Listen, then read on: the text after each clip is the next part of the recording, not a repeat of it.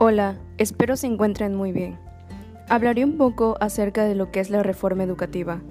Una reforma educativa es una modificación, enmienda o actualización del sistema educativo de una nación con el objetivo de mejorarlo. El propósito de esta reforma es establecer a nivel nacional las bases de creación de un servicio profesional docente que esté integrado por concursos de ingreso para los docentes y para la promoción a cargos con funciones de dirección y de supervisión en la educación básica y media superior que imparta el Estado. Los criterios para determinar la promoción deben corresponder de manera efectiva al mérito del maestro en su desempeño individual, además de asegurar la satisfacción de los requerimientos del perfil respectivo.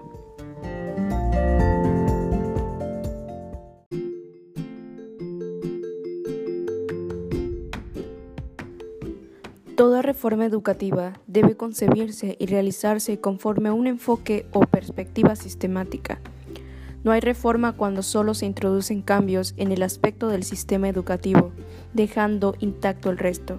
Si bien las innovaciones o cambios introducidos en las prácticas educativas constituyen mejoras en la educación, no constituyen reformas educativas en el sentido estricto del término, pero pueden ser fuente de inspiración y motivación para emprender reformas educativas.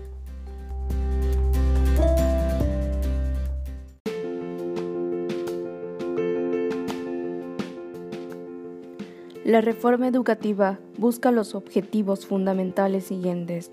1. Responder a una exigencia social para fortalecer a la educación pública, laica y gratuita asegurar una mayor equidad en el acceso a una educación de calidad, fortalecer las capacidades de gestión de la escuela. 4. Establecer un servicio profesional docente con reglas que respetan los derechos laborales de los maestros. 5. Propiciar nuevas oportunidades para el desarrollo profesional de docentes y directivos. 6. Sentar las bases para que los elementos del sistema educativo sean evaluados de manera imparcial, objetiva y transparente.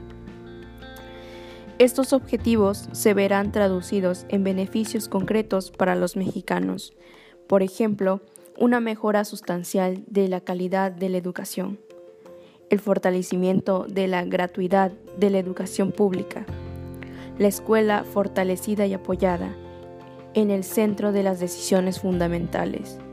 Una evaluación que tiene como ejes de mérito y el reconocimiento de la evaluación docente. Una educación inclusiva que esté al alcance de todos. Y el buen uso de los recursos públicos.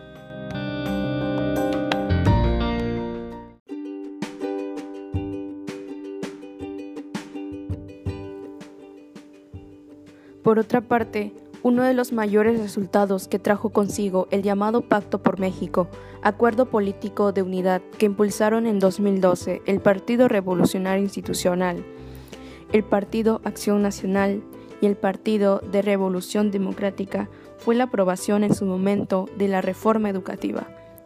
Sin embargo, seis años después de este evento, las cosas apuntan a cambiar drásticamente toda vez que la nueva administración del presidente Andrés Manuel López Obrador decidió trabajar en una nueva reforma educativa que borra la mayor parte de la columna vertebral de aquella avalada al inicio de la gestión pasada.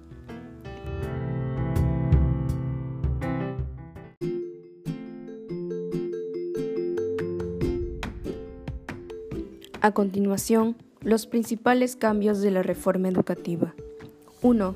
Con contempla la abolición de la ley del Instituto Nacional para la Evaluación de la Educación, un organismo creado durante la gestión del expresidente Vicente Fox y al que la reforma del 2012 le otorgó autonomía constitucional, reconociendo el valor de la evaluación técnica, profesional e independiente de los docentes.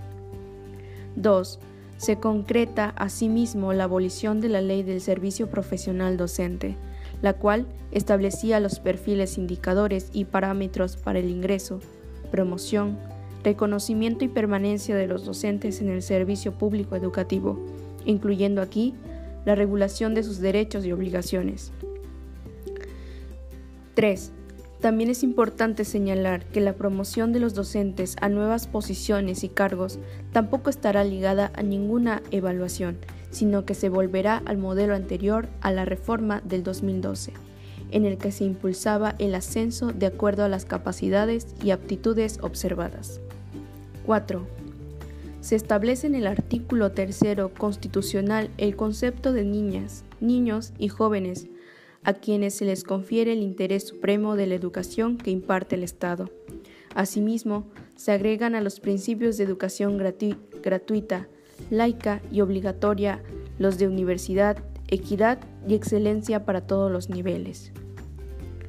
Concluyo diciendo que pese a todo lo anterior, también es muy importante la preparación, la capacitación, la actualización y superación profesional, pues día con día el maestro debe estar preparado para el quehacer docente, dentro y fuera de la escuela.